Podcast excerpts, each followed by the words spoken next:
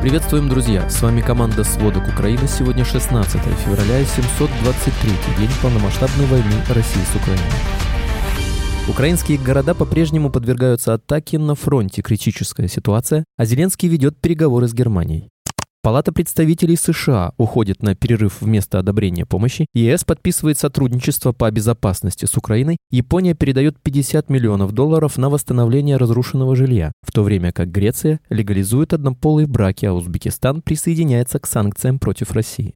В России тем временем убивают оппозиционера Алексея Навального, иски Надеждина отклоняет Верховный суд, а экспорт нефтепродуктов отрицательно растет. Подробнее об этих и других событиях, произошедших сегодня.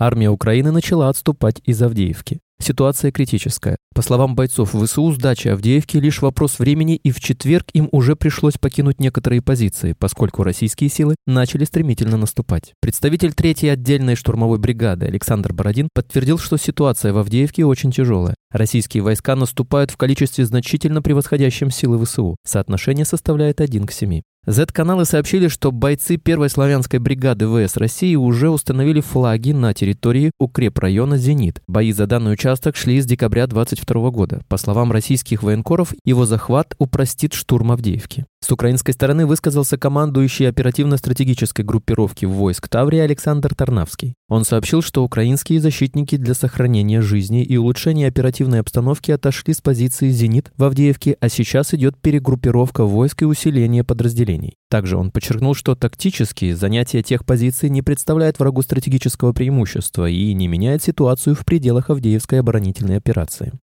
А третья отдельная штурмовая бригада ВСУ заявляет, что против нее на участке фронта в Авдеевке воюют не менее 15 тысяч россиян и отмечают, что, несмотря на потери россиян, ситуация остается чрезвычайно тяжелой. Они отмечают, что россияне применяют фосфорные снаряды, от которых происходит возгорание цистерн с мазутом. Смог распространяется по территории коксохимического завода. Также украинские солдаты добавляют, что со стороны россиян увеличилось использование кабов, кабы, гораздо хуже, чем артиллерия. Это авиабомбы и по 250 килограмм, и по полтонны. Это сильно большое количество на такой небольшой плацдарм, который удерживается. В США также назвали ситуацию в Авдеевке критической. По словам координатора Совета национальной безопасности по стратегическим коммуникациям Джона Кирби, город находится на грани перехода под контроль России.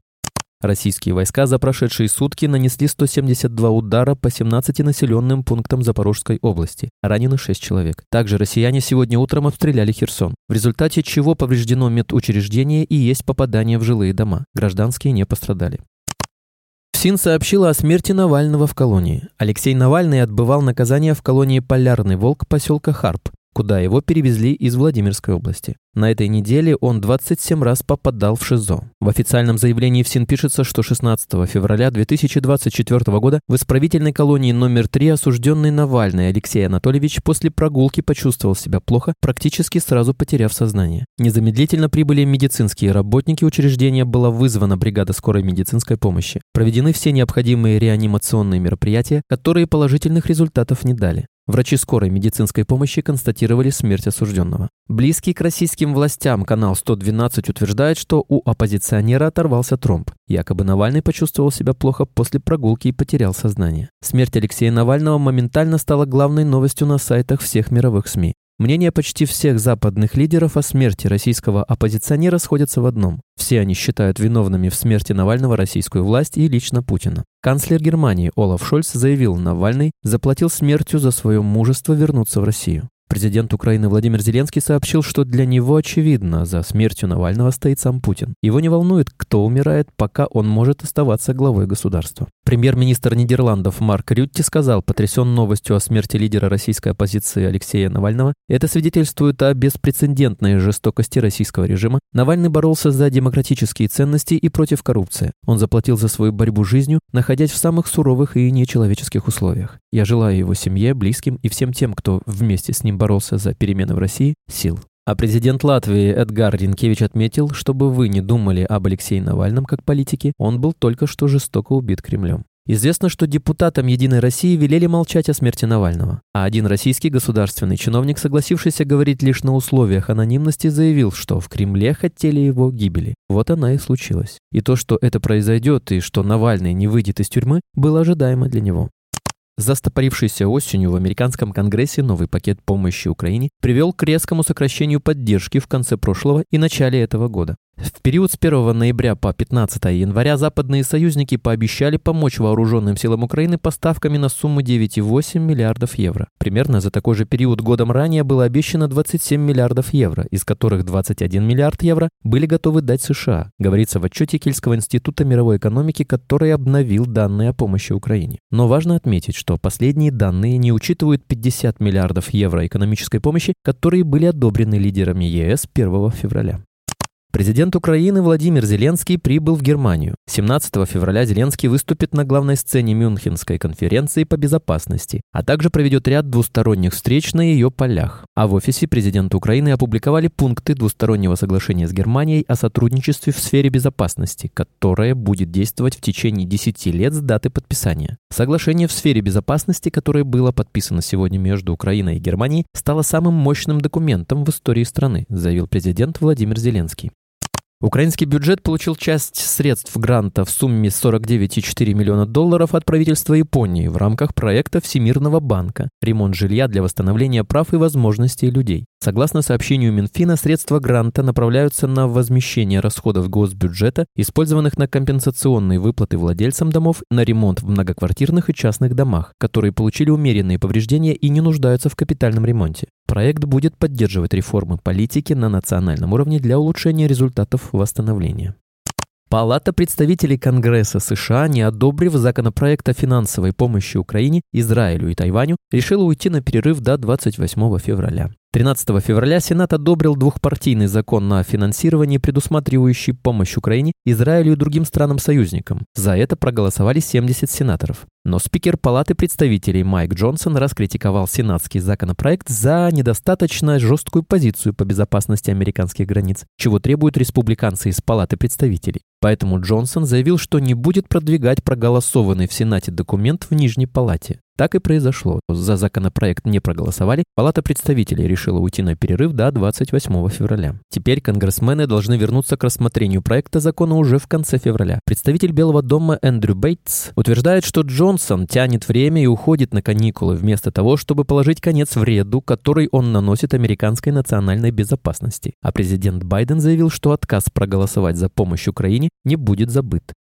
Тем временем Пентагон запустил несколько спутников для обнаружения ракет России и Китая, которые могут быть запущены по американским объектам на орбите. Это произошло спустя несколько часов после того, как в США сообщили о разработке Россией оружия для нанесения подобных ударов, пишет Нью-Йорк Таймс. Запущенные спутники представляют собой гиперзвуковые и баллистические космические датчики слежения. В течение пяти лет Пентагон собирается покрыть низкую околоземную орбиту сотнями подобных спутников. Агентство космического развития военного ведомства потратит на это почти 14 миллиардов долларов. Производить спутники будут в основном крупные военные поставщики. Расчет состоит в том, что даже если у противников США получится вывести из строя некоторые американские спутники, система продолжит работу, переключаясь на другие аппараты в орбитальной паутине. Прототип сети Пентагона из двух спутников был запущен 14 февраля с помощью ракеты SpaceX.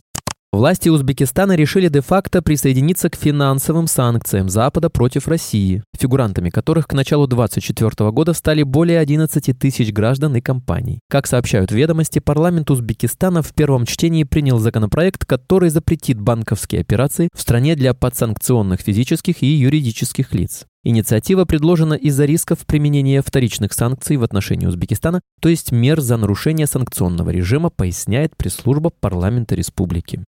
Парламент Греции в то же время принял закон, разрешающий людям одного пола заключать браки и усыновлять детей. Таким образом, Греция стала первой православной страной, в которой одобрили подобный законопроект, пишет Bloomberg. Новый закон представляет каждому право на брак и защищает права детей независимо от формы семьи, говорится в документе. В то же время он не разрешает однополым мужским парам пользоваться услугами суррогатного материнства. Греческая церковь выступала против закона, называя его угрозой для традиционной семьи. В 2015 году году Греция разрешила однополым парам гражданское партнерство. В 17 году гражданам страны предоставили право на признание своей гендерной идентичности и изменение юридического пола без хирургического вмешательства. Тем временем в России регистрация однополых браков невозможна по Конституции, заявляли ранее в Кремле. В 2020 году в основной закон внесли поправку, согласно которой браком признается только союз между мужчиной и женщиной. В конце 2022 года в России приняли закон о запрете пропаганды ЛГБТ. В 2023 признали экстремистским несуществующее международное общественное движение ЛГБТ.